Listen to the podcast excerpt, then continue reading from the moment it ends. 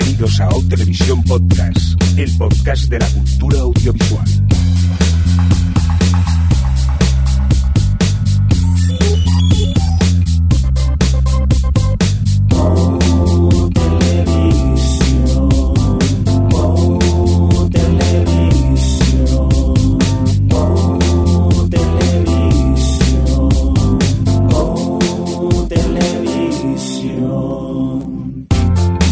Bienvenidos y bienvenidas a Televisión Podcast, el podcast de la cultura audiovisual, en esta nueva edición, la que empezamos ahora mismo, esta 199 en nuestro cómputo general, dicho así en términos más, más televisivos, la S09E12, edición que hoy estamos grabando cada uno en nuestra casa. Esperemos que suene igual de bien que siempre y que no explote nada y que podamos grabar tranquilamente. Vamos a saludar a los miembros del equipo. ¿Qué tal, Adri? ¿Cómo estás? Pues estoy emocionado. Eh, Jordi, eh, ¿el próximo capítulo es el 200? Pues sí, si nos vamos mal, después del 199 nos toca el 200. ¿Y hemos preparado algo o seguimos como siempre? Aquello a última hora todo preparado. Uh, no sé, ya veremos. Muy bien. ¿Qué tal, Adri? ¿Cómo estás? Bien, bien, bien. Aquí deseando hablar de los últimos pilotos que hemos visto. Como lo de los pilotos este año es el running gag de, esta temporada. Aparte es que se estrenan muchos pilotos, o sea que es normal que en cada episodio acabemos hablando de, algún que otro piloto. Más gente que tenemos por aquí. Eh, Alex, ¿qué tal? ¿Cómo estás? Bien, pero sí, yo estoy ya sobrepasado de pilotos. Esto no es normal, ¿eh? Una cosa es septiembre, enero, pero no todas las semanas. Ya, pero es que, claro, tener en cuenta que cada vez hay más canales que se dedican a estrenar series y cada vez hay más pilotos. Y eso que creo yo que hay muchos que no vemos, ¿eh? que nos saltamos. Pero igualmente... Bueno, si yo os dejase ver mi carpeta de premiers de estas con todas las cosas que se bajan de series nuevas, flipabais. Luego hablaremos de la de Triumph, no sé qué, no sé cuántos, que hemos sufrido tú y yo, Adri, entre otros pilotos. Dejarme saludar al tercer miembro del equipo. Javi, ¿qué tal? ¿Cómo estás? Hola, ¿qué tal? Pues, eh, pues nada, yo debo decir que pocas veces paso del episodio 1, pero bueno, que estoy teniendo pues un, gran ramo de, pilotos todos. Bueno, eso nos pasa a muchos, ¿eh? que vemos el piloto y decimos no más, aquí nos, nos paramos. Hasta yo incluso he conseguido solo ver el piloto y no continuar, porque hay series que, que no dan ya, ya va más. Bueno, pues si os parece, vamos a empezar ya con noticias y esas cosillas, ¿no? Que es lo importante aquí en el OTV. Y me parece que empezamos con, contigo, ¿no, Adri? ¿Qué tienes por aquí? ¿Qué pasa con HBO? Pues sí, nada, que ha vuelto la temporada, bueno, ha vuelto la serie y ha empezado ya por fin la quinta temporada, después de, un año esperándolo, como el turno de Suchar. Y Suchar no patrocina este programa. Y, nada, ¿qué pasó? Que algo que no ha pasado nunca al HBO y es que unos días antes de que se estrenase eh, se filtraron cuatro capítulos y claro, pues eh, hubo bastante polémica con el tema porque, bueno, HBO es algo que cuida mucho y debe ser.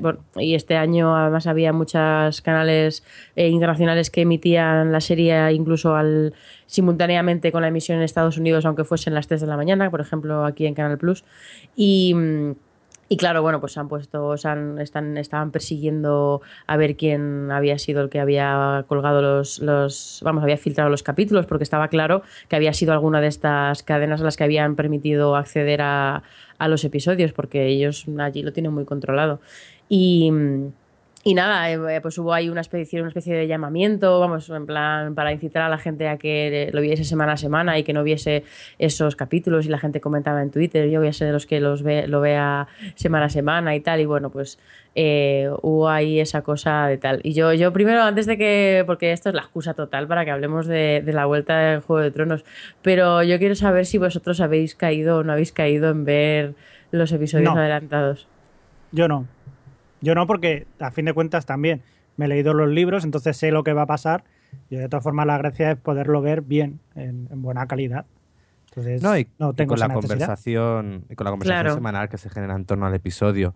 Yo es eso, casi me prefiero esperar. Y además hasta reconozco que me sentía hasta molesto. Era como, ¿quién se ha atrevido a filtrar Juego de Tronos? total, total. Es herejes, no merecen ver la serie. Total. Sí. Y que iba a decir que a pesar de todo, de que se habían filtrado los capítulos y que tal, que siempre eh, por ejemplo, Juego de Tronos es una de las que están entre las series más descargadas de cada temporada y demás, en, los datos que suele poner Torrent Freak sobre estas cosas. Y, claro, la gente, supongo que que HBO pensaba, madre mía, ahora con, los cuatro capítulos filtrados, ¿qué va a ser de nuestra premier? Pues nada, no, es que da, igual, da igual con Juego de Tronos porque ha tenido un 17% más de, audiencia con respecto al primer capítulo de la temporada pasada, casi tuvo 8 millones de espectadores.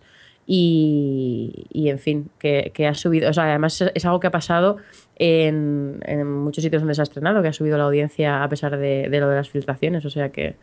Pero bueno Creo que, a ver, mucha gente, supongo que habrá gente que se lo habrá descargado, pero al menos yo leyendo mi timeline por Twitter, la, casi todo el mundo decía que no, que se preferían esperar y que, bueno, pues a seguirlo semanalmente, que es lo que, lo que, es lo que mola también. ¿Qué tal los capítulos? ¿Os han gustado o no os han gustado? Sí, claro. Sí. Adri, cuéntame. A ver, hay variaciones con respecto al libro, pero bueno, también. Pero va a haber muchas ya. Eso, ya no va a ser.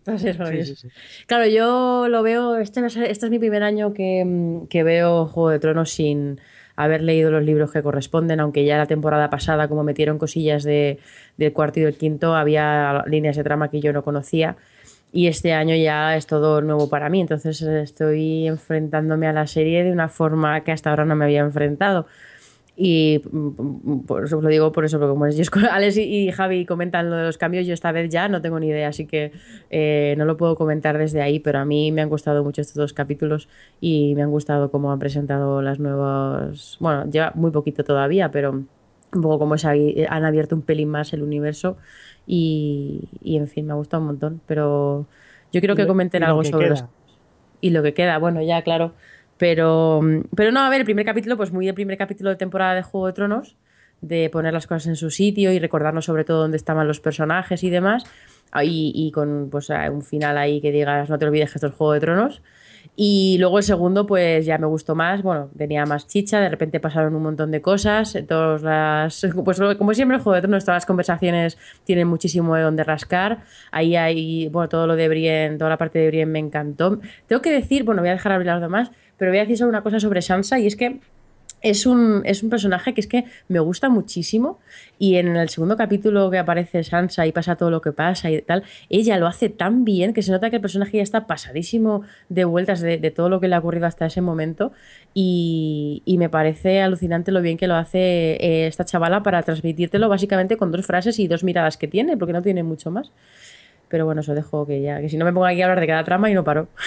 A mí me gustó el, primero.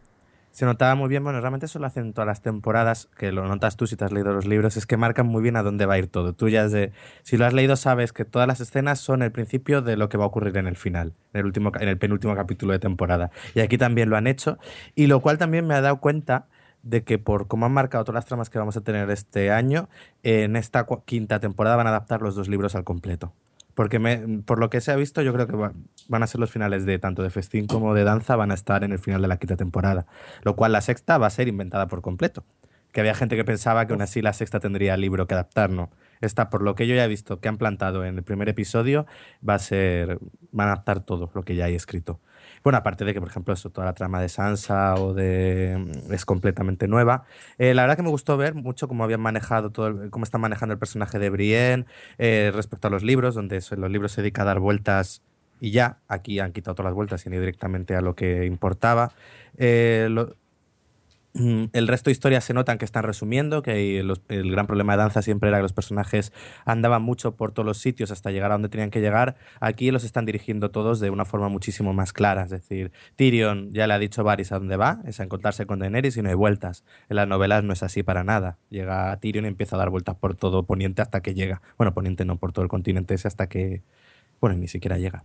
Así que aquí no, se nota desde el principio que están yendo a lo que quieren, lo que nos quieren contar, no tienen tiempo que perder, se nota el dinero un montón, porque escenas como la del primer episodio en el que derriban la, estatua gigante o cuando aparecen los dragones es que ya, ya ni siquiera puedes hablar de, bueno, para televisión está bien, no, no, es que tiene un nivel cinematográfico el, esos efectos especiales. Y luego de nuevo lo que ha dicho Adri, aquí cada conversación, cada secuencia son largas, pero todas tienen muchísima chicha, los actores están estupendos y eh, muy buena impresión sobre lo que nos va a dar esta temporada. Yo voy a, quiero preguntaros una cosa, y es que Vale que yo nunca he sido muy fan del personaje desde ningún momento, ni cuando me leí los libros, ni cuando vi la serie. Pero Dani, o sea, Daenerys, eh, es un personaje que tenía, tiene eh, elementos de su desarrollo que me interesan, pero mm, lo que siempre me ha dado la sensación es que eh, siempre ha estado muy alargado sus conflictos. Y en la temporada, lo que hemos visto de estos, estos dos capítulos que le hemos visto a ella, que tiene muchísimo metraje, para realmente lo que le pasa, es volver a ver lo que ya le pasó en la temporada anterior y en la temporada anterior. O sea, sus conflictos, es, su conflicto de reina, tal, tiene algunos momentos y algunas frases que son muy buenas, pero es que en general me da la sensación de que la veo siempre haciendo lo mismo, siempre cometiendo los mismos errores y siempre en el mismo punto. Pues está resumiendo. Quizás, quizás, pues quieren, quizás quieren mostrar eso, ¿no? Que ella cae en esos errores.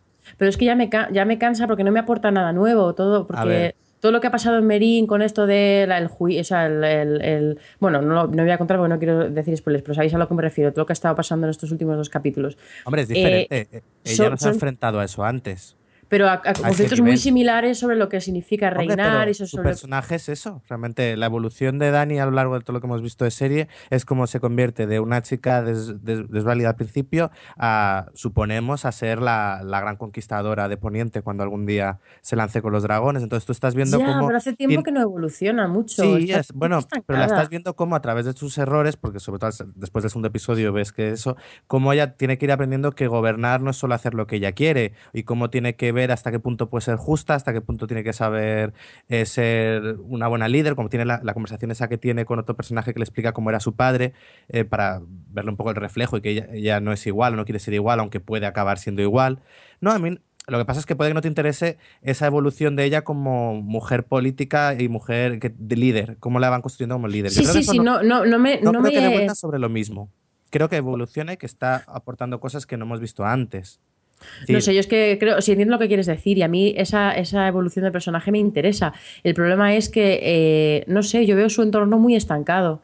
Me da la sensación de que veo siempre lo mismo, entonces no lo sé. Hay una cosa en las novelas que el propio Martin, lo, cuando habló de ello en su blog al escribir, que él llamó que era el nudo de Meren, que fue lo que hizo que Martin tardase cinco años en escribir el, el quinto libro, que implicara toda la trama de que, que rodeaba a Dani, porque él quería que se sincronizase una serie de tramas en torno a Dani y le costó muchísimo eh, escribir eso. Entonces eso tú cuando lees el libro te das cuenta de que toda la trama de Dani en Danza de Dragones es muy, muy, muy farragosa. Eh, se lía en muchas cosas eh, y aquí en, lo que estoy viendo en la serie están acortando y están quitándote muchas de las dudas que Dani va teniendo a lo largo de todo su proceso de reinar. Para mí es uno de los grandes, de las grandes no fallos, pero cosas que menos me gustaron de Danza Dragones fue como Martin maneja toda la trama de Dani. Yo creo que en la serie precisamente lo están haciendo mejor, están yendo más a lo que va y no, no la estás viendo quizás dar tantos tumbos. Bueno, habrá que ver aún en lo que queda.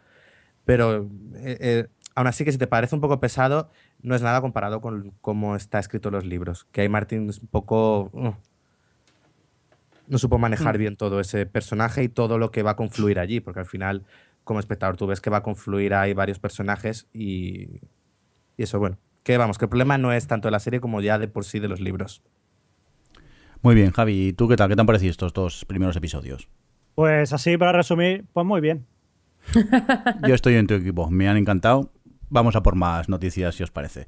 Javi, ¿qué nos traes? Que también tienes cositas de HBO, ¿no? Sí, señor, sí, señor. Seguimos hablando de HBO y en este caso un proyecto que les han pedido pues, eh, a una productora de Tom Hanks que se ha apuntado al carro de, intentar hacer algunas series chulas.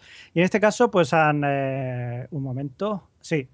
Pues en este caso van a hablar de Wilbur y, Orville, que son dos hermanos, que los conoceréis por su apellido Wright, que fueron, digamos, los que, entre otras cosas, hicieron el primer vuelo con motor de la historia.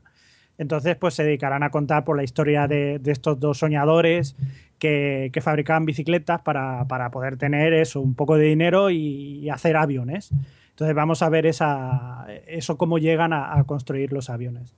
Y puede estar bien. Es una cosa que, que está. O sea, es una cosa histórica, pero que eh, puede estar muy, muy curiosa. A mí me pica la curiosidad, teniendo en cuenta que la productora de Tom Hanks también ha, producido de, de, Pacífico Hermanos de Sangre. Mm, no sé, ahí está. Le, y también por el momento histórico que cuentan, le, le, tengo ganas. Tendremos que ver a ver si aparece el piloto y, y, lo podemos ver. Supongo que vosotros también tenéis ganas, Adri, o tú te da bastante igual, ¿o no? No, bueno, cualquier cosa así histórica que cuente algo que no. O sea, no, esa es una historia que no, nos han contado. O sea, que cualquier, cualquier historia que se acerque al, a, un, a un fragmento histórico que no se ha contado mucho que se lleva mucho a estos, por ejemplo, eso, de Tom Hanks y Spielberg hacen, hacen muchas miniseries históricas, pero al final eh, la Segunda Guerra Mundial está muy, muy trillada y vemos muchas históricas que van con periodos históricos muy trillados y que siempre que te cuenten alguna cosa un poquito que sale de eso, pues mola. Pero vamos, específicamente no es que diga la quiero ver mañana. No, y, además en, la época también, principios del siglo XX, pues puede estar bastante bien. Venga, vamos a continuar con más eh, noticias que tenemos por aquí. En este caso, Alex, ¿qué es lo que nos traes? Pues que han anunciado, como tenemos pocas películas y series de superhéroes ahora mismo, han anunciado que va a haber un spin-off eh, de la serie de Marvel Agents of Shield. Este spin-off estará protagonizado por dos de los personajes que, añadieron esta temporada a la serie, los, interpretados por Adrián Palicki y Nick Blood, que son eh, Mockingbird y Lance Hunter. Dos personajes que eh, yo diría que fueron dos de los grandes aciertos de esta temporada. Agents of S.H.I.E.L.D. empezó muy floja, luego a raíz de todo lo sucedido en la segunda película del Capitán América, enlazaron con lo que ocurría en la película y la serie dio un giro bastante mejor. Y la segunda temporada supieron mantener yo creo que el nivel, introduciendo a varios personajes nuevos en el equipo que no llegaba a funcionar del todo en la primera temporada y de estos, parte de esos personajes eran esto, eh, Adrián, eh, los protagonizados por estos dos actores. Por lo tanto, me parece que es un spin-off con personajes interesantes pero a la vez me preocupa que la serie se quede sin estos dos. Porque puede, porque era uno de los aciertos, unas cosas que he hecho mejor a la serie y puede que vuelva a ser otra vez un coñazo tremendo. A lo que tengo que añadir que también los últimos episodios ha bajado otra vez un poquillo el nivel. De haber estado muy bien la primera mitad, tras el descanso mm, han vuelto un poco peor.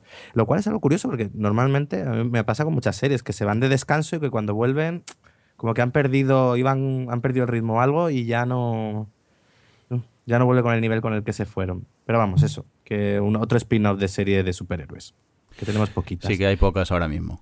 Y además han anunciado que en, en esta nueva serie habrá algunos elementos de la de Daredevil, la serie estrenada por Netflix hace pues hace un par de semanas y que los van a conectar, porque la de Daredevil también se encuentra eh, integrada en todo este universo, bueno, ya no solo cinematográfico, sino cinematográfico y televisivo de Marvel, que Marvel está construyendo. Y ya que estamos con esto, eh, ¿habéis visto la serie?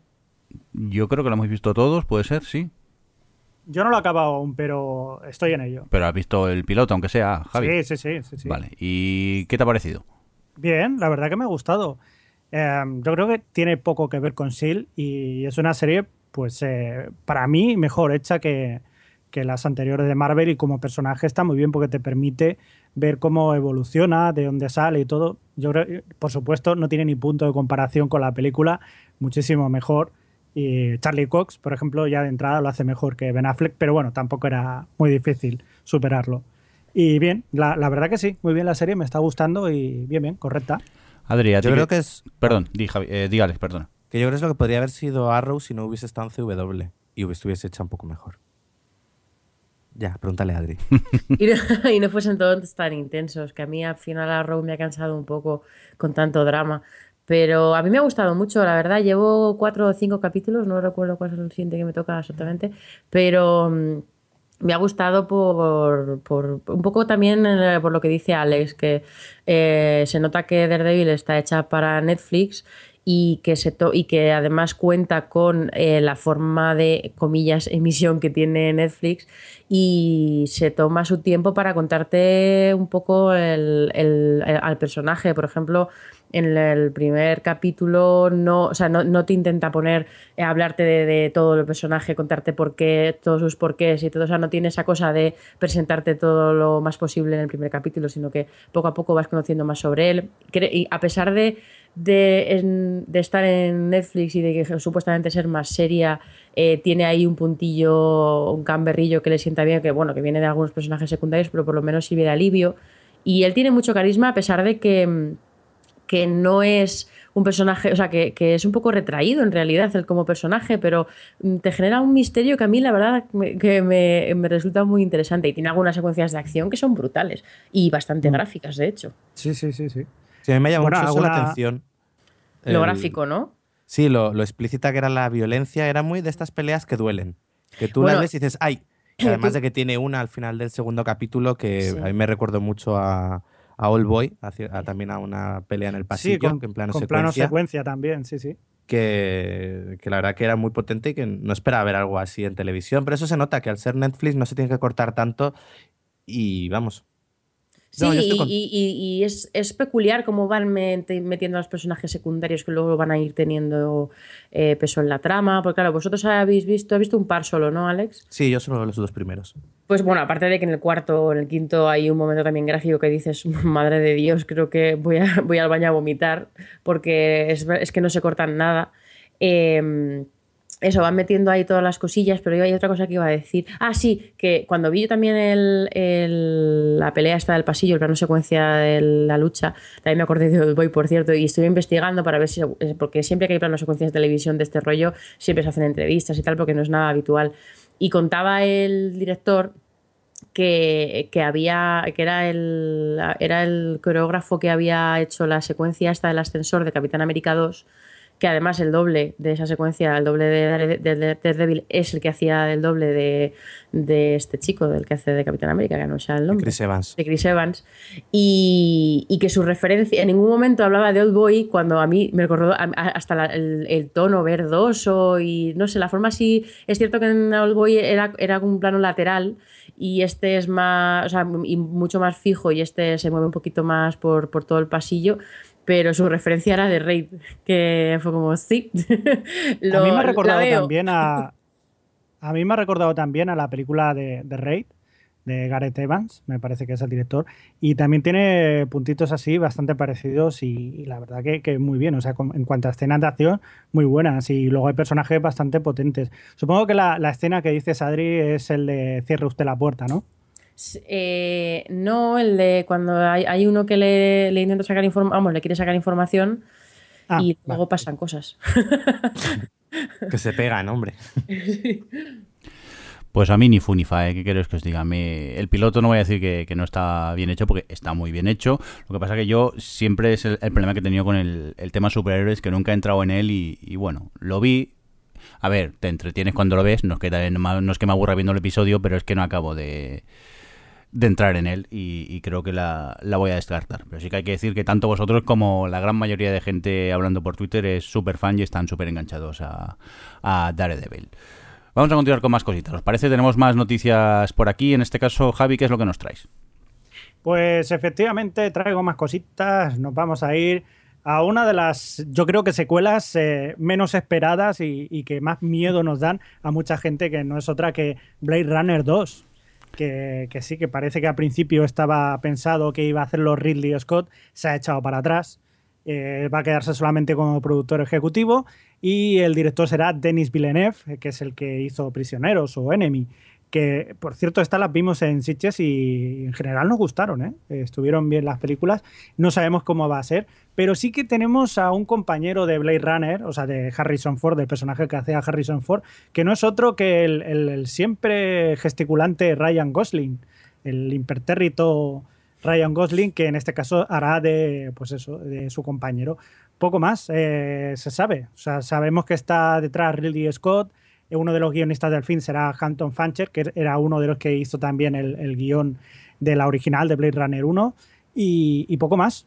O sea, de momento sabemos esto, que estará el hierático Ryan Gosling y Denis Villeneuve será el director. A mí me da un poco de miedo, hay que decirlo, porque es un clásico y no sé cómo acabará la cosa. A ver, yo el director, he de decir que me encanta, es su película Incendies es una de mis favoritas y por ejemplo Enemy era una peli que de atmósfera iba sobrada y Blade Runner también en parte tiene que tener mucha, mucha atmósfera. Así que por eso, de primeras, eh, oye, soy optimista. Aquí todo dependerá un poco de que el guion esté en condiciones. Así que yo, yo sí tengo curiosidad para, para bien, oye, eh, la gente que hay en el proceso puede estar bien. Y además, no olvidemos que ahora mismo ya Ridley Scott no es, no es garantía de absolutamente nada. No. Así que casi mejor que esté este director que yo, de lo que he visto, me falta ver Prisioneros, me, me ha encantado. Yo Fresco me va a odiar, pero a mí me apetece más esta que Blade Runner. Porque. Sí, ¿en serio? A ver, a mí Blade Runner me gusta parte. Eh, bueno, eh, todo el universo y la atmósfera y tal, eh, toda la parte visual me gusta, me, gusta muchísimo. y como, como referente indudable está ahí. Y, toda la historia de los replicantes es muy interesante, pero a mí toda la parte de Harrison Ford y de la tía con la que está y todo eso, o sea, me parece que siempre tuvo parte de trama muy desaprovechada, incluso también la de los replicantes. Y si ahora coge a Denis Villeneuve, que estoy como Alex, que me gusta mucho como director, eh, y Aunque le odies prisioneros. Bueno, sí, prisioneros que me parece, pero prisioneros que tenía un guion, prisioneros que tenía un guion eh, de telefilm barato que yo nunca entendí como hay gente que le gusta tantísimo. Pero ahí también se ve su marca de, atmósfera. Sí, exacto, pero la atmósfera era, muy buena también. Sí, pero que la historia dice, vale, es, es, la historia de siempre, pero la atmósfera y todo es verdad. Y en, y en enemigos también, es verdad que en cuanto a atmósfera, ahí sí que os doy toda la razón. Otra cosa será... su, Porque además el tío, eh, aunque Prisioneros a mí no me guste, en, las tres películas eh, estas que he visto suyas, se ve que tiene ahí una inquietud por contar dramas eh, y lo hace de forma muy original. Enemy es la, más extraña de todas, pero todas, o sea, que se tiene su propia forma de contar las cosas. Y yo, y si me meten ahí en Blade Runner 2, em, pues todos estos dilemas que tienen los replicantes y demás, y me lo cuentan bien, no sé, yo creo que puede ser. De momento a mí el proyecto me parece interesante. A pesar de Ryan Gosling, bueno, yo no vamos que a pesar, quiero decir que no, a pesar lo digo porque Javi se muestra bastante reacio a este pobre chico, pero... Oye, pero eh, en Drive y en Only God Forgives cumple con lo que le piden. Claro, no poner, cara. claro, si hace de replicante, bien, pero como haga de humano, pues no mejor. Bueno, como si Harrison Ford fuese el actor más expresivo en Blade Runner. Bueno, eh, bueno, sí, exacto, exacto. Pero que si le haces un test a, Ryan Gosling en la vida real, te sale replicante seguro. Venga, vamos a continuar con más noticias. En este caso, Adri, nuevos proyectos de Robert Zemeckis, ¿no? Sí, me apetece un montón. Este sí que me apetece, ¿ves? Este proyecto. Eh, la noticia es que Steve Carrell Karel, siempre digo cuando se no sé por qué, eh, va a ser el que protagonizará la adaptación a ficción de Mark Cole, que es un documental de 2010 que no sé si lo llegamos a hablar aquí cuando lo vimos Alex y yo, pero a mí me gustó muchísimo. Es un documental sobre un que te cuenta la historia de Mark Hogenkamp, que es un hombre que le dieron al salir de un bar le dieron una paliza brutal y le dejó en coma y le dejó como muchos daños cerebrales y cuando, bueno, y en respuesta un poco a ese, a ese momento de su vida y ese trauma en todos los aspectos, em, se creó su propio mundo y tiene como en su patio de atrás, en su jardín, una réplica de una batalla, vamos, como un escenario de Segunda Guerra Mundial eh, hecho con figuras de estas de un sexto. Y bueno, pues a través de cómo te va, a través de eh, él te va contando, o sea, a la medida que él te va contando un poco lo que le pasó y cómo construye sus figuras y te explica todo lo que hace y tal, pues tú vas entendiendo eh, por qué hace lo que hace y cómo utiliza ese, ese universo de, de, miniatura para, como, como terapia para sí mismo y como escape y tal, y también para reflejar el horror. Es un documental que está muy bien y que a mí me gustó mucho porque es de esos que te van desgranando eh, un personaje con mucho cuidado durante todo el documental, tiene sus, sus eh, giritos y sus cosas, sí, y y al final acabas enamorado del personaje. Y es realmente me parece muy interesante como planteamiento para un personaje de ficción. Y lo va a dirigir Robert Zemeckis, que bueno, eh, últimamente no está en su mejor momento, pero, pero es un tipo que ha demostrado con creces en, en, otras décadas que puede contar historias muy bien. Y creo que Steve Carell Karel como, actor me parece muy bueno para un personaje tan peculiar y tan raro que tiene que caerte bien a la vez y tal, eh, como, como es el de Mark Hogenkamp. No sé, Alex, tú que has visto el, documental, ¿qué te parece un poco este, esta mezcla de Robert Zemeckis y Steve Carell?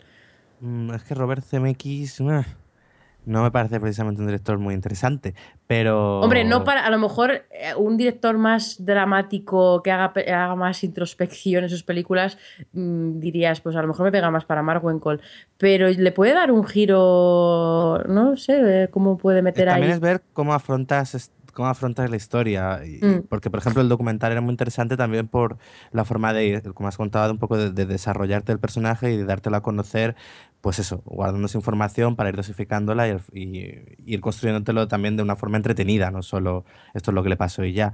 Entonces, todo sea por ver eso, cómo enfocan la película y, y a ver. Y cómo utilizan también los muñecos, porque es una cosa, una cosa que estaba muy chula de. A ver, yo, yo soy un poco fan, no mucho, pero soy un poco fan de, lo que son las figuras de un sexto. Y en Marwen Cole sí que es verdad que eh, veías y, se te caía la baba, ¿no? Como, como el tío estaba haciendo pues todo ese ejército, toda esa historia.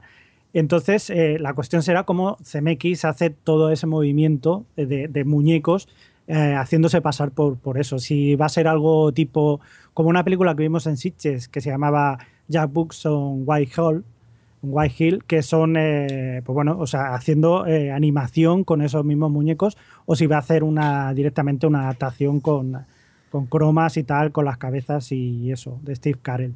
Pero que puede ser muy chulo. O sea, la verdad que si van por ahí los tiros que hace animación con estos muñecos de un sexto, para los que no saben ahora mismo, digamos como una especie de, de Hyperman, los que se acuerden de aquello. Pues puede quedar muy chulo, muy chulo. Yo la verdad que le tengo muchas ganas también. Muy bien, pues eh, vamos a continuar con más noticias. En este caso, Javi, nos traes tú una buena noticia para los tiempos, ¿no? Sobre el Ministerio del Tiempo. ¿Buena o no? Ahora tengo dudas. Bueno, teóricamente sí. Eso quiere decir, eh, bueno, que, hace poco ha sido lo que es el Festival de Cannes de lo que son las series a nivel mundial, de moverse, todo este tipo de cosas. Y una de las que ha sonado muchísimo ha sido el Ministerio del Tiempo. Y, bueno, la verdad que ha tenido ofertas, por así decirlo, de, adaptaciones, de comprar los derechos y de adaptarlo tanto a la televisión francesa como a la televisión americana, en este caso por Fox. Eh, entonces, sí, sí, parece que de momento pues, eh, pues se han vendido los, los derechos o por lo menos está interesada en comprar esos derechos para adaptar el Ministerio del Tiempo pues ahí en Estados Unidos y en Francia, que no sabremos cómo va la cosa. Y por cierto, también, aparte de eso, pues eh, entre otras cosas, también ha sonado bastante, se ha visto y han valorado bastante series como Los Nuestros o Bajo Sospecha y Allí Abajo, eh, de Antena 3. Entonces, eh, pues oye, que poco a poco... La, ficción española está empezando a, sacar la cabecita, o sea que es una buena noticia yo creo que para todos. Pero, Adri, ese tipo de festivales, eh, el, tema de que se, bueno, se puedan eh, tener interés por alguna de estas series, luego no quiere decir que acaben siendo realizadas, ¿no? A veces. A ver, es que, bueno, es que no es un festival, es un mercado. Entonces, realmente se va a eso. Tú vas, las, digamos, tú, imaginároslo como, como el salón del cómic. Tú vas a, normalmente es un hotel o lo que sea, y las, cada televisión lleva, pone su puestecito y pone las series que tiene y pone las diferentes ofertas que tiene. Pues algunas series solo se ofrecen para comprar en lata, en plan que la compres y la emitas la serie nuestra o la del país que sea, o luego pones la opción también de comprar los derechos de adaptación, tal. Entonces vas a eso, vas a un mercado. Entonces a la, Obviamente, eh, lo que nos llega a nosotros de estas, las noticias estas son de lo que se oye por la sala, digamos, lo que se habla, de lo que, lo que la gente quiere, lo que parece que está, se está interesado, tal. Realmente luego las cadenas, tanto las que compran como las que venden, se guardan esos acuerdos hasta que no se hagan, porque ahí es donde normalmente es el momento de toma de contacto, de, de mostrar interés y luego a partir de ahí empiezan las negociaciones. Entonces lo que a nosotros nos llega es un poco lo que sea, lo que más se ha movido por allí. Entonces, pues claro, a saber luego al final eh, cuál realmente es, adaptada o lo que sea. Entonces, Muy bien. Por cierto, hablando del Ministerio del Tiempo, creo que tú la has acabado de ver, ¿no? La primera temporada. Sí, sí, sí. Ya acabó con el octavo capítulo, fue el último. Y, y el último capítulo me gustó mucho, la verdad. Creo que, mm, que, sabían manejar bien lo que habían dejado abierto, un poco todo para darles a todos los personajes su momento y su evolución y que acabasen con un cierre eh, atractivo para todos y sobre todo que yo me había quedado un poquito así, no desencantada, pero mm, si bien desde el principio la serie tuvo algunos problemas con el tema de su, propia mitología y las propias reglas que habían planteado, no me, no me acababa de molestar porque, bueno, los viajes en el tiempo es lo que tiene y es muy difícil manejarlo bien. Y eh, la serie, pues... Em, era muy entretenida, era muy autoconsciente y sobre todo pues eh, hacía muy bien lo de que fuese conclusiva y todos los capítulos había siempre personajes eh, históricos de solo ese capítulo que, los sabían describir muy bien y, te interesaba. Entonces, vamos, que la serie me estaba gustando mucho.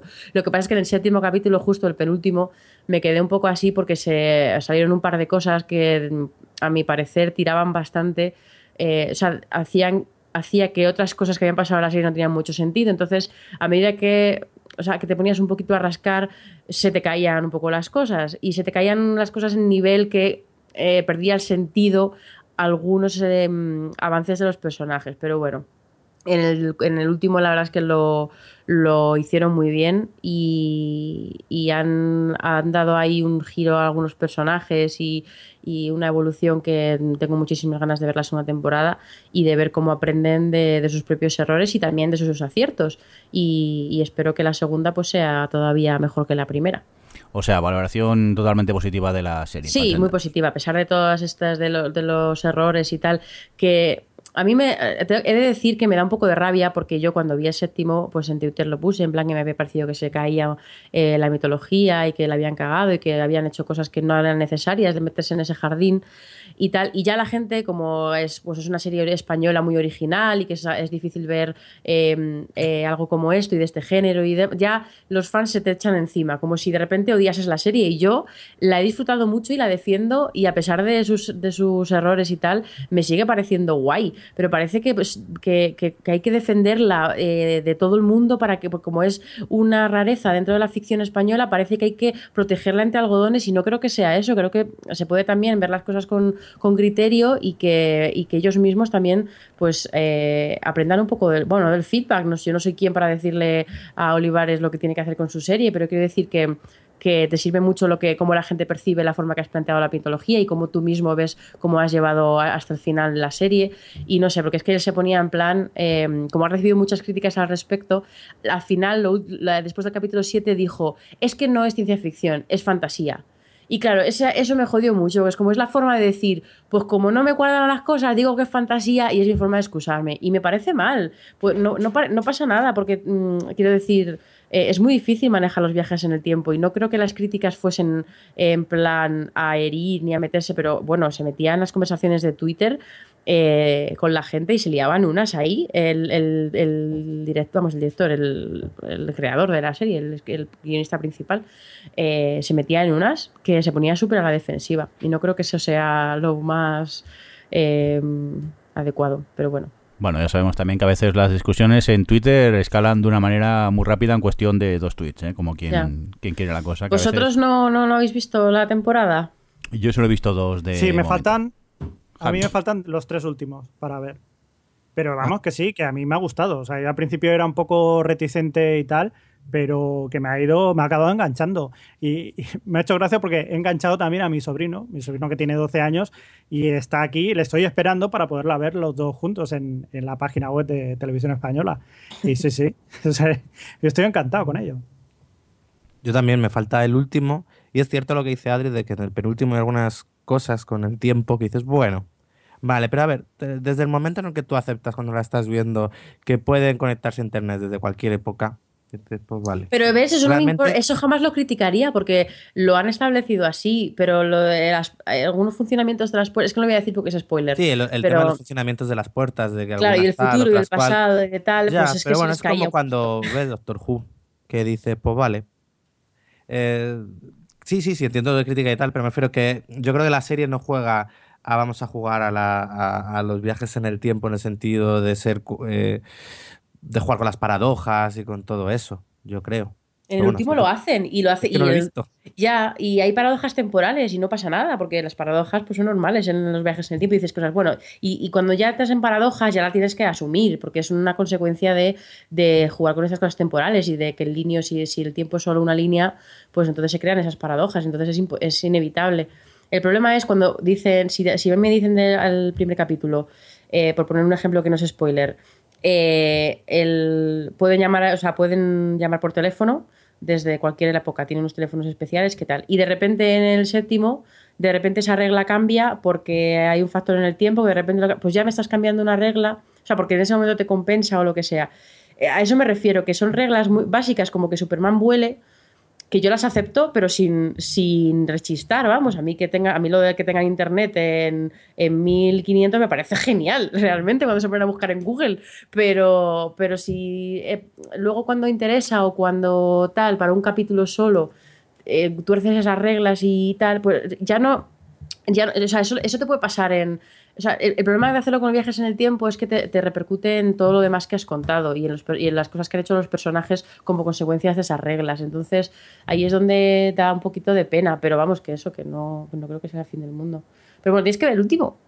Ya, sí, sí, es que no, tengo tiempo. Todas las mudanzas de las narices. Claro, y como, y como solo ves una serie, solo es culpa de la mudanza, ¿no? No es que veas dos mil series a la vez. No, porque lleva The Big Brother Canadá, la lleva aldísima. Pero porque la veo en el metro. Claro. Pero una serie, una serie no es para ver en el metro, pero un reality. Lo meto en el móvil y lo voy viendo en el metro. Que además no me critiquéis. No, hemos venido aquí a esto. Lo sé. Bueno, pero siempre va bien meternos contigo de tanto en tanto. hacía, mucho no te llamábamos becario o algo. Es verdad. Venga, vamos a continuar con más cosillas. Nos traéis nuevos proyectos aquí que pintan interesantes, ¿no, Adri? Ah, yo, ah, sí, sí, sí. Sí, pues es que estaba leyendo hoy algunas noticias nuevas de la semana y tal, y yo no tenía ni idea de este proyecto, pero resulta que Starz em, está preparando una serie que va a estar protagonizada por J.K. Simmons, que es el que se ha llevado em, el Oscar a mejor actor de reparto en los últimos Oscar por, por Whiplash. Y. Y es la noticia que ha habido, que iba a protagonizar este proyecto, que están los episodios dirigidos por Mortel Tildum, también nominado al Oscar este año, en este caso por la de The Imitation Game, la, película de Alan Turing. Y, y la, la, serie se llama Counterpart y tiene un planteamiento que, que me ha llamado mucho la atención porque se supuesta, supuestamente es un thriller de espías, pero de un tío, bueno, de J. Simmons es un operario, vamos, un tipo que trabaja en una agencia de las Naciones Unidas y está ahí como pues, un señor mayor y está como muy deprimido con su vida de edad y por casualidad descubre que la agencia para la que trabaja guarda un secreto y es que hay un, tiene un pasadizo hacia una dimensión paralela.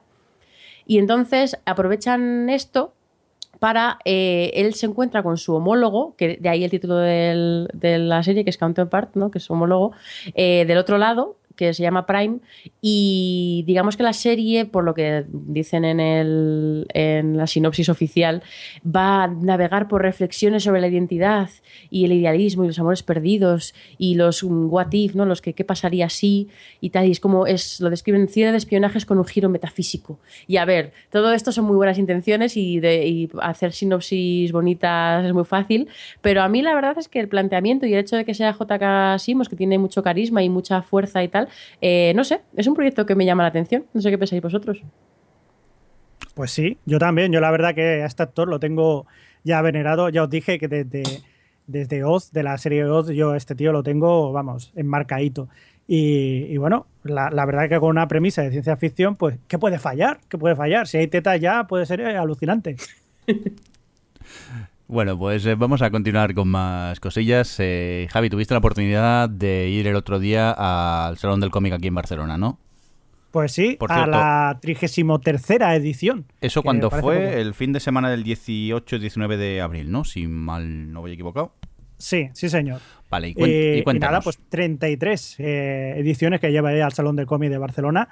Y bueno, pues la, verdad que de entrada, hay que decir, se hace en la, en la Fira de Barcelona y hay que decir que este año ha estado mucho mejor que otros años, porque otros años ha habido muchísima gente y no se podía pasar. Y este año lo han ampliado, han hecho en un salón más grande, han hecho eh, más plantas y, la verdad que ha sido todo mucho más fluido y ha estado muy bien, ha estado mejor repartido.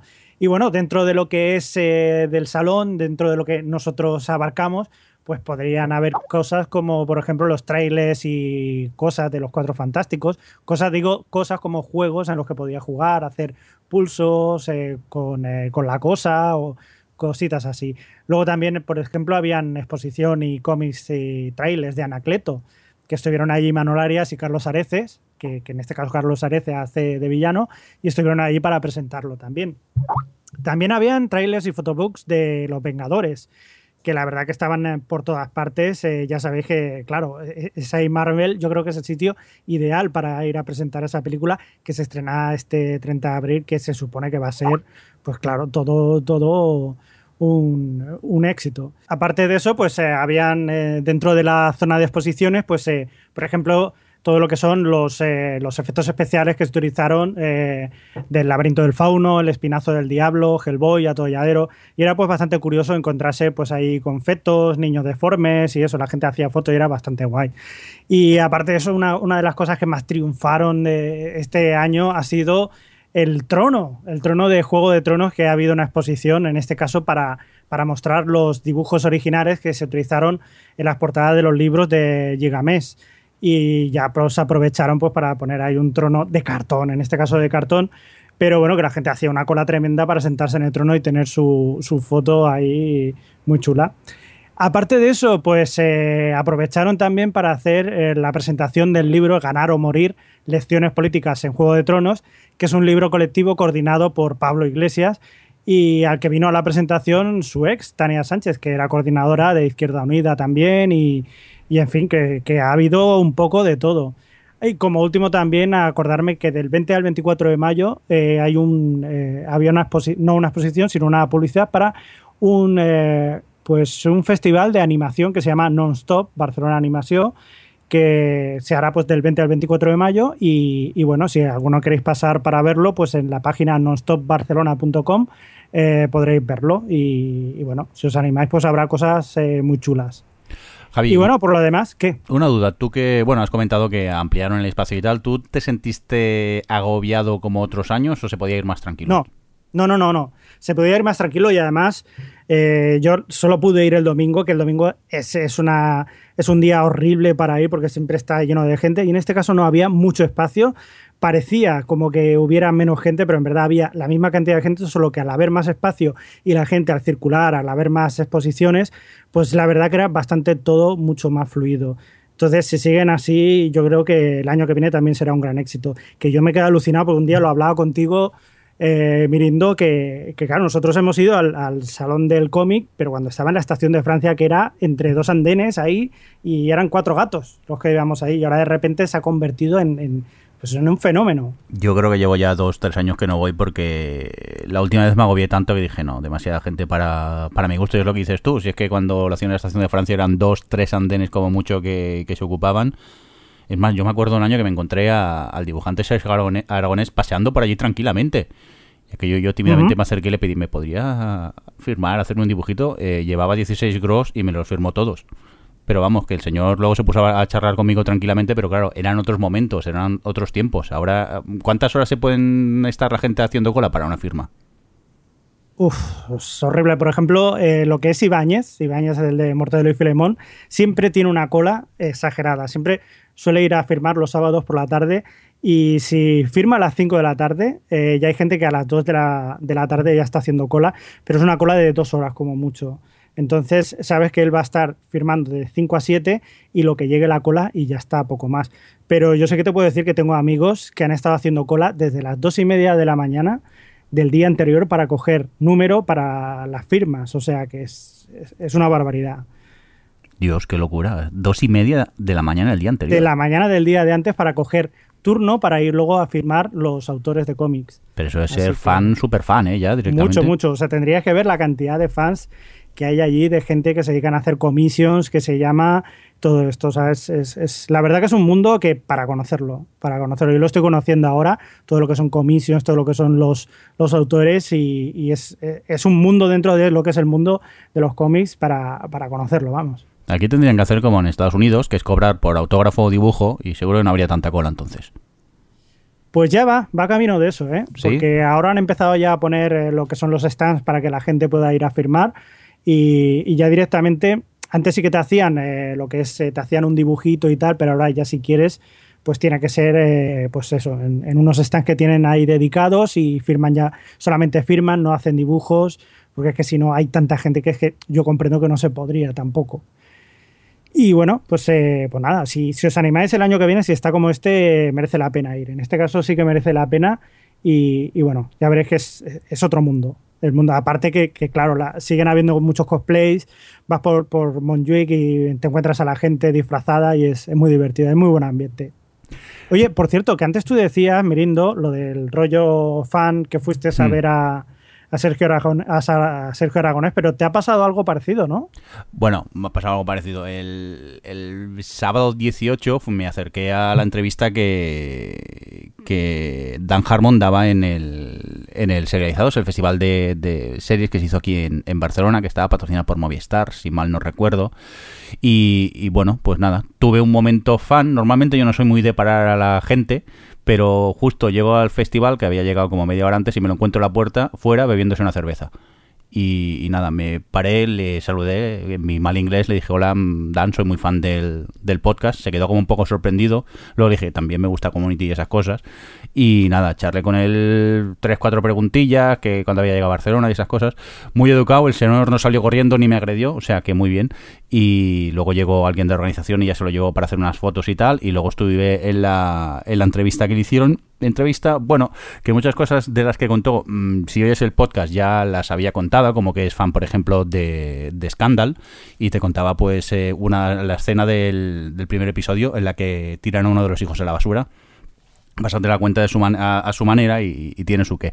Y algo que me gustó mucho es descubrir que también es fan de, de Pitch Perfect, que eso sé que a Adri le va a encantar.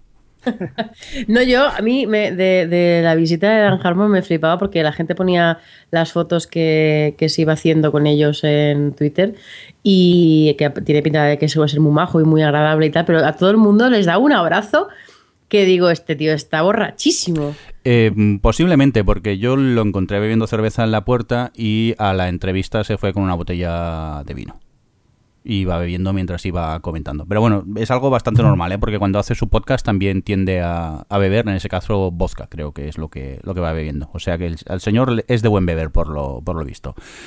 Y bueno, pues eso fue mi, mi momento fan y, la verdad que por falta de tiempo no pude ir a más actos de, de, este festival que se hizo, pero bueno, a esperar a ver si el año que viene se repite y podemos ir a más, a más cosillas.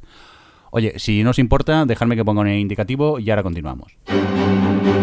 La noticia. Star Wars. De la semana. Vale, pues ahora que hemos escuchado este indicativo, ¿qué es lo que nos tienes que contar, eh, Alex? Pues que tenemos nuevo tráiler de Star Wars, el segundo. Y nada, yo eh, se pudo ver hace un, hace un par de semanas, creo. Y he de decir que hasta yo, que no soy fan para nada de todo el universo de Star Wars, me ha despertado la curiosidad. Oye, era un trailer bastante. que ya mostraba ya más cosillas, más personajes. pues tampoco más que el primero. Y, oye, tiene buena pinta. ¿Qué os parecía a vosotros? Que a mí me ha pasado lo mismo que a ti, que yo nunca he sido muy del universo de Star Wars y, al ver el tráiler, sobre todo la, la imagen esa de de, de ay, que no me sale ahora, de Han Solo y, y Chewbacca, como que ay, me han entrado ganas de ver ahora la película y no sé por qué, pero la verdad que a los superfans eh, se ha vuelto un poco loco internet, ¿no? Sí, yo creo que la gente, los superfans han debido de estar viéndolo una y otra vez sin parar, porque es cierto, la última escena está completamente, es eso, está para ellos. se, ha, estropeado hasta el vídeo de YouTube, cuando sale Han Solo está como rayado y todo de tanto verlo casi. Total. ¿Y a ti, Adri, qué te ha parecido?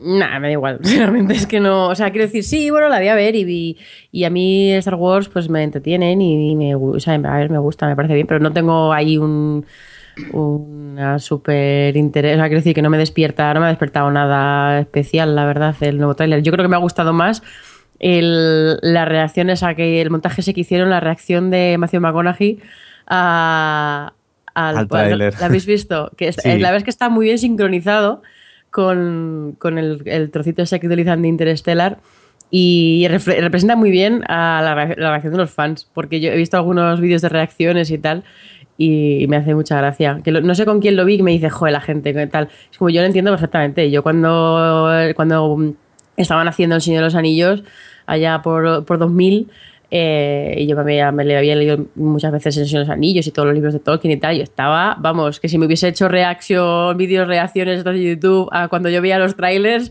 es poco más que una believer. Pero, pero no, a mí no me genera eso el trailer de Star Wars, la verdad. No, Javi, a ti sí.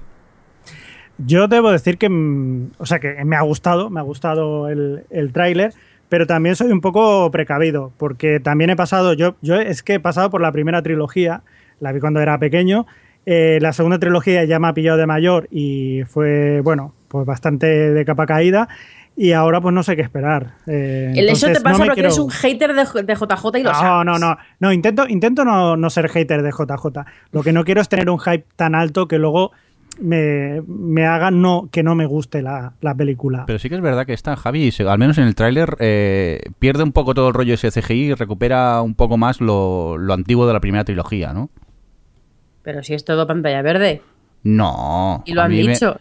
Va a ser 80 y no sé cuánto por ciento. ¿En serio? Pues a mí me, la colaron bien colada, ¿eh? ya te lo digo yo. Porque yo hasta claro, de, eso se trata, de que no se note que sea una pantalla verde. Pero bueno, que, no. O sea, y, el, problema es este, que, cualquier cosita que te vayan a ir dando, te va a ir creciendo el hype, el hype, y, sí, será un estreno maravilloso pero luego ya veremos a ver de qué va la historia. Pero sí que es verdad, o sea, yo como fan también de la primera trilogía, el momento en ese que sale Han Solo con Chihuahua y joder, pues solamente por eso ya merece la pena. Pero no ha sido el único tráiler que se ha estrenado estos días, ¿no, Alex? No, también hemos podido ver el tráiler, bueno, realmente se les filtró, porque querían esperarse un poco más a sacarlo para no sacar este tráiler justo después del de Star Wars, pero se filtró y tuvieron que adelantar su, el estreno de este tráiler teaser, que es de la próxima, de la película de Batman vs Superman, eh, que se llamará en España El Amanecer de la Justicia. Pues nada, es la nueva película de Zack Snyder que continúa un poco la senda de. ¿Cómo se llamaba? Del hombre de acero. Y todo con el mismo rollo súper intenso, oscuro. Y a mí me ha dado mucha pereza. La verdad que lo que he visto no me ha despertado el más mínimo interés. Y ya, eh, quizás por ya vengo prevenido del hombre de acero, que me, pareció bastante pesada y, y, muy reincidir en este universo oscuro del Caballero Oscuro, pero no, no bien no bien trasladado a lo que es Superman. En el fondo Superman siempre era un, hombre muy, dentro de lo que cabe muy luminoso y muy, cierto modo, pues, a ver, el superhombre era bueno, no sé. Que todo este rollo que le han intentado dar la vuelta a oscuro me, da mucha pereza. Y viendo el tráiler este, que además no, esconde nada, porque si tú ves, es, es la antítesis al tráiler de Star Wars o cualquier tráiler de, de, los, de los blockbusters que se hacen ahora, que bueno, que se quieren diferenciar, pero es que son los primeros, son dos minutos y medio, de los cuales un minuto y pico es la, la estatua esta alejándose así, abriendo el plano eh, de noche y con una voz ahí súper intensa, diciendo cosas súper intensas, y dices, madre mía, ella estaba con el fatalismo trágico este de DC. Y, y, luego las cuatro imágenes que ponen de ellos dos es como, bueno, a mí ya ver el traje ya no me sorprende, quiero decir muéstrame alguna imagen, tal, muéstrame de qué, vas a... Con... No sé, no sé, a mí no me llama tampoco la atención. ¿eh? Además que a mí me parece que no veo sentido a este enfrentamiento porque a la que yo que sé, le lance Superman unos, unos rayos con los ojos, se carga Batman. Y no lo bueno, en los cómics, bueno, no sé, no sé, los cómics no, creo que, bueno, no sé si esto es un spoiler, pero... A lo mejor si, va, si es que gana, a lo mejor. No lo digas. Vale. Yo lo que quería decir que el tráiler, pues bueno, volvemos otra vez a lo mismo. Mucho hype, mucho, te enseña muchas cosas y luego no te enseña verdaderamente nada. Pero sí que quería decir una cosa que eh, no sé si habéis visto por internet que corre de, un canal de, de, YouTube que se llama Videolab, que se han dedicado a, hacer la película, a coger trozos de la película de Superman, de la última de Zack Snyder, e intentar hacerlo, intentar darle un poco de color a la película, no, no tener tan, o sea, que no fuera tan oscura. Y, darle un poquito de color como las películas de Richard Donner, las, las primeras. Y la verdad que, que las ves así, con, eh, más claridad y con más color, y gana muchísimo. Sí que es verdad que, pero es que no tienen por qué ser todas las películas así oscurillas en plan Batman.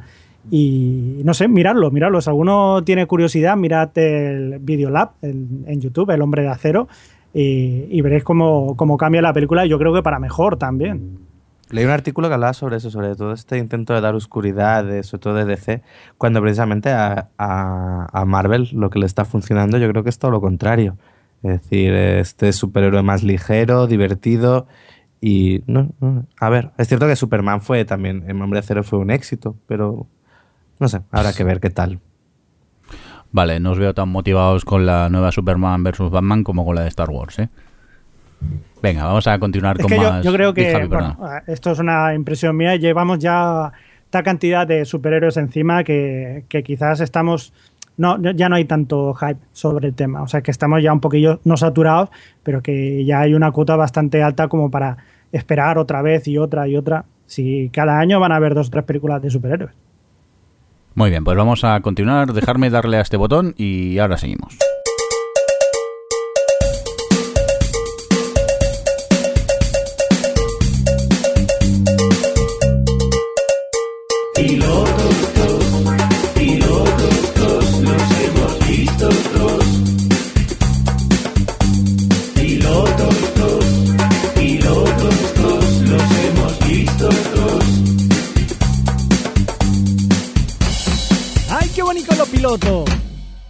Rico, muy rico. Pues aquí estamos con nuestra sección ya tradicional, que es la de los pilotos TOS. Los hemos visto TOS, y no sé si TOS, pero hemos visto unos cuantos, como por ejemplo el de, The Messenger, esta producción de CW, ¿verdad, Alex?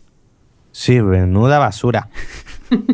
A ver, lo vi por, decir, venga, he visto algún piloto porque siempre traéis mil pilotos nuevos y nunca veo nada, pero menuda. Eh, es eso. Lo es viste porque era CW, no mientas. Sí, eso también. Pero, Adri. Pero bueno, eso, la mediocridad hecha serie no tiene nada interesante, todos los actores son malos, el guion es una patata y, y encima es que hasta la temática me parecía como ya pasada de moda. Es que ni siquiera dices, ¿cuál es? Realmente ahora que se lleva, o sea, que CW está haciendo muchas de estas de sci-fi, o sea, de ciencia ficción y tal, juvenil, y se lleva mucho la ciencia ficción y el, el high concept y todo esto, realmente ves el primer capítulo y dices, pero, sí, pero ¿qué, me, quieres contar? ¿De qué va esto? ¿Cuál es el, el wow? Es que no, no, tiene nada, ni siquiera el detonante. No, a mí me recuerda un poco a la época post-perdidos en las que había muchas series de estas de personajes eh, que cada uno tenía su vida, pero estaban interconectados por algo y que salieron muchas después de Perdidos. Pero hmm. claro, eso están hace 10 años que no, no, es que no funcionaba nada. No, y encima es que son todos malos, no. Lo siguiente, los diálogos eran vergonzosos. Era, o sea, es que, en fin, sí, estoy de acuerdo con Alex en que es la, la mediocridad hecha serie. Sabéis qué va a pasar, ¿no? Que va a ser el próximo éxito de la CW. No, ha tenido muy buena audiencia. ellos eran conscientes de que era muy mala, le han estrenado directamente los viernes y esto no, esto no tiene futuro. Yo es que la, tenía por ver, pero tras leer vuestros eh, comentarios en el guion, como que dice, bueno, lo voy a dejar aquí, a ver si se me olvida y al final no, no la vi. Venga, vamos a continuar con más En este caso, producción nacional esta Vis a Vis. ¿Qué tal, Adri? ¿Te ha gustado o no te ha gustado? Pues sí, me ha gustado bastante, la verdad. Eh, es cierto, bueno, a ver, el Vis a Vis es una serie de Antena 3 que básicamente tiene, bueno, tiene lugar en un, en un centro penitenciario para mujeres. Es, un, es una cárcel eh, privada, lo cual me parece una gran decisión para que puedan un poco hacer una cárcel bastante mm, dentro bastante ficción, pero que, que está muy bien planteada y, y, que les, a ellos les funciona muy bien, obviamente, para contar la historia como quieren. Y, mm, y nada, pues bueno, la, historia, el detonante un poco, entras a, esa cárcel desde los ojos de una niña pija a la que aparentemente la han condenado de forma errónea porque alguien le ha, le ha hecho la jugada. Y bueno, pues el primer capítulo, que es el que he visto, bueno, el que han emitido, es eh, cómo entra a esa cárcel y cómo se adapta y sus compañeros. Es un poco, pues eso, de presentación de, personajes. Y, obviamente estáis pensando, Dios mío, esto es Orange de New Black. Of, course, esa referencia clarísima, tiene muchísimas cosas parecidas. Eh, el ambiente, el, querer dar, a pesar de que ella sea la protagonista, el querer dar, dibujar una serie coral. Además, en el primer capítulo hacen como una especie de. como si ellas, las propias eh, las propias, eh, joder, ¿cómo se llama? Eh, reclusas. reclusas, gracias. Estaba pensando en inmates, es lo peor. las propias reclusas están haciendo un documental, entonces meten como imágenes de, ese documental y, eso les ayuda muy bien a presentar algunos personajes secundarios y entender un poco las diferentes dinámicas que hay en la cárcel ya desde el primer momento. Y, nada, ¿no? Eso lo, eh, ah, lo que está diciendo, sí, que la referencia está clara, pero que luego ha sabido, ha sabido traérselo aquí, ha sabido hacer la suya y ha sabido crear personajes interesantes que no necesariamente están, se apoyan en Orange is the New Black. Y. y están todo el reparto muy bien. A mí yo creo que lo que más me ha gustado, y mira que la serie está bien escrita, que tiene mucha tensión, que se toma, es una serie muy Voy a, hacer una, voy a decir una cosa que es un poco tal, pero es como muy de cable, porque es una serie que yo, por ejemplo, en mi trabajo sé que, me pondrían muchas pegas a un primer capítulo que se toma tanto tiempo contarte las cosas, que, o sea, que no ha tenido miedo de no ser eh, muy generalista ¿no? Que, se, o que, que, bueno, que también eh, lo están haciendo un poco todas, yo creo, ahora. De Misión del Tiempo también iba por ahí. Y todas las cadenas están intentando probar con ficción que no sea especialmente de que el piloto sea poner todo sobre la mesa y que tenga que pasar todas las cosas súper pronto para llamar la atención de la gente. No, este tiene se toma su tiempo para las cosas y, me gustó mucho el, el ritmo y el tono, sobre todo, que tiene la serie. Pero lo mejor es el reparto, porque es un reparto muy fresco, apenas hay caras conocidas y, en un momento de la ficción española en la que a mí me da la sensación de que todos los protagonistas de la serie son siempre los mismos y es bastante cansino. Eh, aquí hay un montón de caras nuevas o caras frescas, no tanto nuevas, y el conjunto es como muy eh, te mete mucho más en la serie el hecho de que no haya tantas caras conocidas y oye, también está bien descubrir a gente nueva que tiene talento, así que me ha gustado bastante vis a vis, sí, sí. Javi. Pues estoy con Adri también. Eh, sí que es verdad que lo primero que se te viene a la cabeza es Orange is the New Black. Ah, de hecho, Javi, dime. Eh, te has puesto ciego a ver tetas. Bueno, pero a ver, esto, es lo que hay. a mí si me las ponen, pues las veo. ¿Qué voy a hacer? Yo no le voy a hacer un feo. ¿Y, qué voy a decir? Ya, ya me has descentrado. ya estoy pensando... Estoy pensando en cosas, ya. No, que debo decir que sí que es verdad que, lo primero que te viene a la cabeza es Orange is the New Black. Y, sí, o sea, tú veías Twitter cuando lo, estrenaron y la gente, esto es una mala copia de Orange is the New Black. Pues bueno, eh, posiblemente haya habido algunos eh, puntos de, unión, ¿no? O sea, seguro.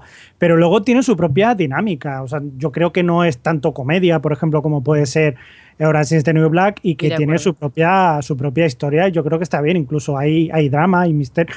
Bueno, misterio, por así decirlo, no, pero que, tiene su cosita. Y tiene, pues, yo por lo menos el primer episodio me, me han parecido grandes interpretaciones.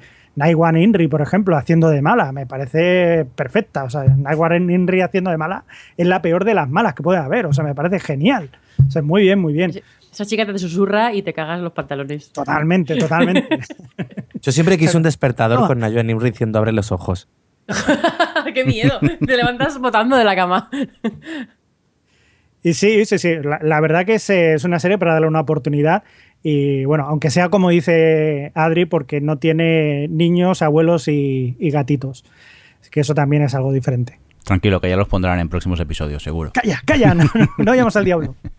Venga, vamos a continuar con más series. Serie que creo que solo he tenido la oportunidad de ver yo, porque me parece que Alex, eh, digo, Adri viste cinco minutos y como no te despistaste, ¿no? Me, pasó algo, no es que no me gustase, ¿eh? me llamó mucho la atención además el tipo de serie que era, pero mm. me pasó algo y no pude ver el capítulo. Bueno, os estamos hablando de Big Time in Hollywood, eh, Florida, es una producción de Comedy Central y la verdad que es una comedia así con un humor bastante bestia que tiene pues sus, sus puntos. En el primer episodio incluso aparece como Ben Stiller haciendo un papel de bueno, no, no voy a contar de qué, pero que, que, está bastante recomendable. El tema es que es la típica historia de esos eh, dos personajes que se van metiendo en, en líos y para poder salir en, de esos líos se van metiendo en líos mucho más, más complicados, ¿no?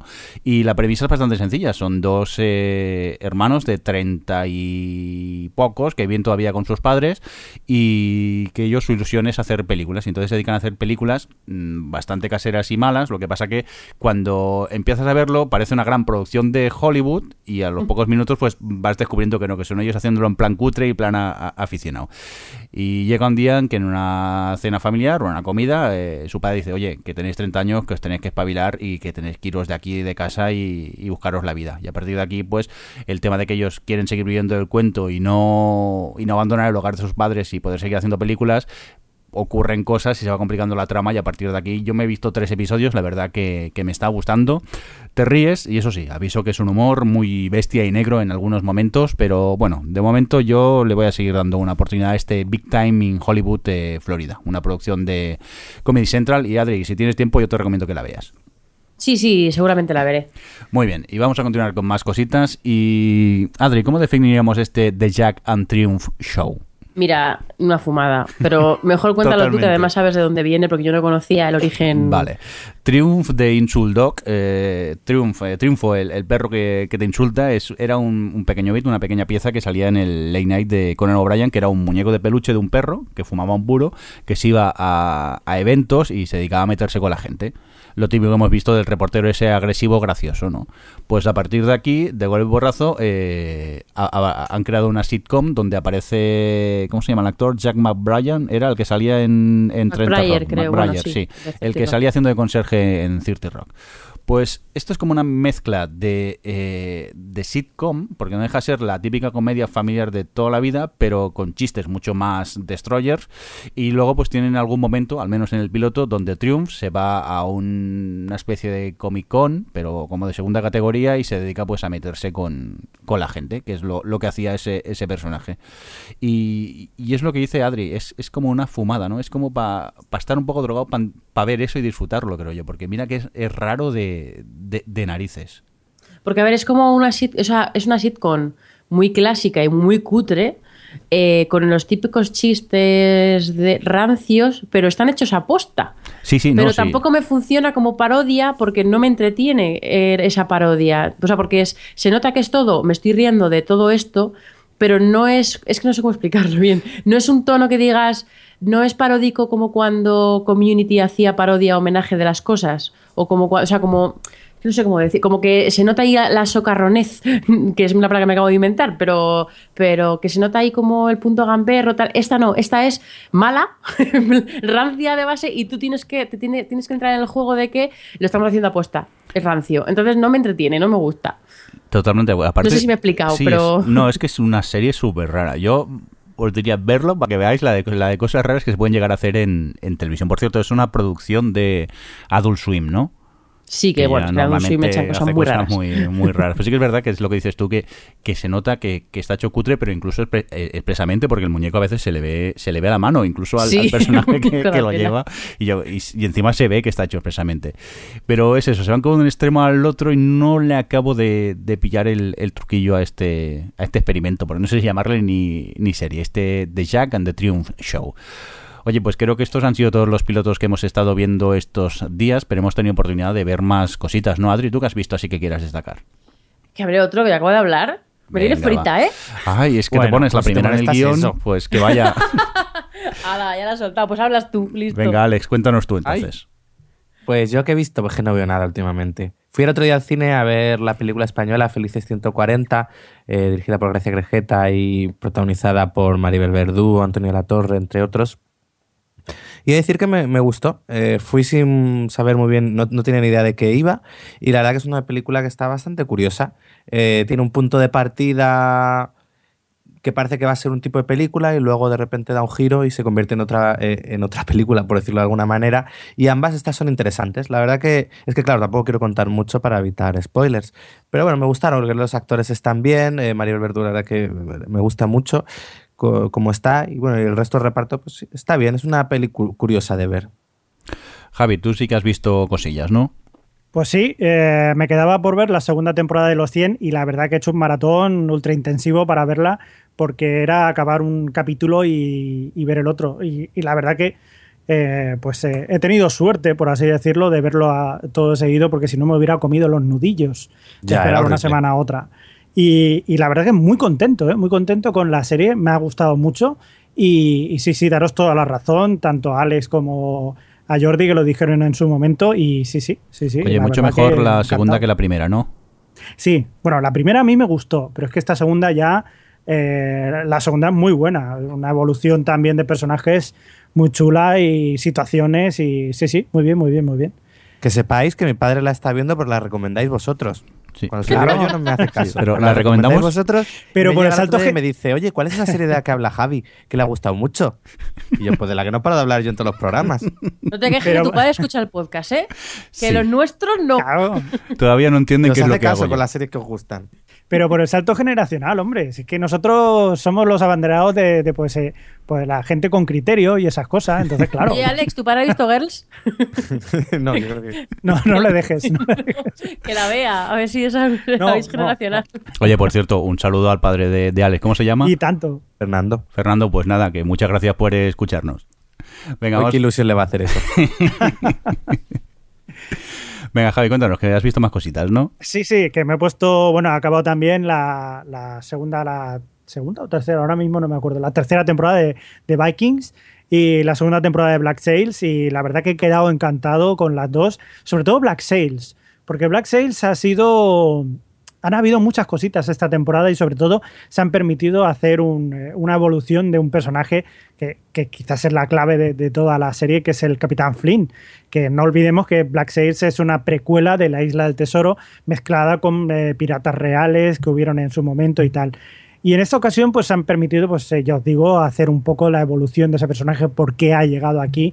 Y la verdad que, es, una pasada. O sea, la, verdad, ha habido bastante what the facts dentro de, la temporada y un final apoteósico. O sea, que, yo lo recomiendo allá cada uno porque es lo que hay, es piratas, es, es acción, es, de todo y explosiones, tetas y, en fin, y gente cortada por la mitad y esas cosas. Muy bien, pues eh, yo quiero, bueno, principalmente he estado viendo la tercera temporada de House of Cards, creo que todavía me quedan tres episodios para, para acabarla, pero la verdad que siempre me pasa lo mismo con House of Cards, es una serie que me da un poco de pereza ponerme con, con ella, pero a la que empiezo pues es plan, plan maratón, lo que pasa también estos días tampoco he tenido mucho tiempo para, para maratonearla mucho, pero sí que es verdad que, que está bien, me está gustando. Quizá para mí de momento la más floja de sus tres temporadas. La primera me encantó, la segunda también. Y esta me parece quizá un pelín más floja, pero aún ya así eh, tiene una calidad alta. ¿eh? No os penséis que, que, ha ido perdiendo calidad para, para, nada. Lo que pasa que quizá argumentalmente lo que me cuentan me aburre un poquito más que lo que me podían contar en, en otras temporadas. Y principalmente es lo que he visto porque luego aparte de las sitcoms típicas que voy siguiendo al día, por lo demás eh, poco más. Y vamos a ver si Adri ya quiere hablar. pues a ver, yo eh, eh, por fin me puse con los reveníos. Bien.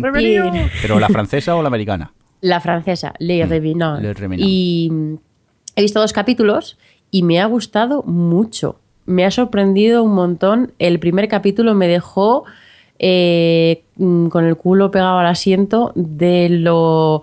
Es un episodio que dura una hora que tiene un ritmo muy lento y que los personajes son como así, como muy, muy sufridos, porque en el sentido del tono me recuerda un poco a los a, The Leftovers en, el rollo de que todo el mundo sufre. Todo, o sea, sí, es todo el mundo sufre, los, los reveníos, los no reveníos y todo. Es todo ver a gente sufrir todo el rato. Y. Y, eso me sorprendió que a pesar del ritmo lento que tiene y de ese tono y demás, se pasa volando porque te engancha mucho eh, los, lo bien que te plantea los dramas que se generan consecuencia del, detonante. Es que, bueno, que para que no lo sepa, que ya ha contado aquí, aquí la ha recomendado mucho Javi muchas veces. Eh, que de repente, pues bueno, en un pueblo, eh, gente que ya está, que lleva años muerta, mm, cada uno se murió en tiempos distintos, eh, de repente aparece como si fuese el mismo día en el que murieron sin recordar que están muertos. Y, claro, pues llegan a un, a un mundo en el que sus seres queridos o la gente, o sea, eh, sí, ya han superado sus muertes o no, pero bueno, han lidiado con su muerte de, ya de mucho tiempo atrás y es un, un, sitio al que llegan y el que no tienen un sitio para ellos. Y luego está lo contrario, la gente que de repente ve aparecer su hija haciéndose la merienda como si no hubiese pasado nada nunca. Y, bueno, pues claro, ahí, se plantean muy bien los conflictos, además que todos los personajes tienen un pequeño girito que te sorprende, sobre todo el primer capítulo al final me dejó, fue como, ¿qué? ¿What? Pero, pero sí, el, segundo, cada capítulo está como centrado en un personaje, a pesar de que es bastante coral y te cuentan de muchos, pero como que te van contando el pasado, digamos, de, uno de ellos en cada capítulo y me está gustando mogollón, la verdad, me ha, me ha interesado mucho todos los personajes y cómo, cómo afrontan estos dilemas que contaba. ¿Alguna cosita más a destacar? No. Pues si os parece nos vamos a ir despidiendo ya esta edición, la 199 del OTV Podcast. Así que, Adri, que muchas gracias por estar ahí. No voy a decir nada más. Muy bien. Pero eh, gracias a ti. Alex, que gracias por estar por ahí. Pues de nada. Eh, Javi, que te he echado de menos, que mola más tenerte al lado, sinceramente. Nah, no te creas, yo no. Ya, ya lo sé, ya lo sé, lo tengo presente. Recibir un cordial saludo también de quien nos acompañó con vosotros, el señor Mirindo. Hasta luego. Adiós. Adiós. O Televisión Podcast, el podcast de la cultura audiovisual.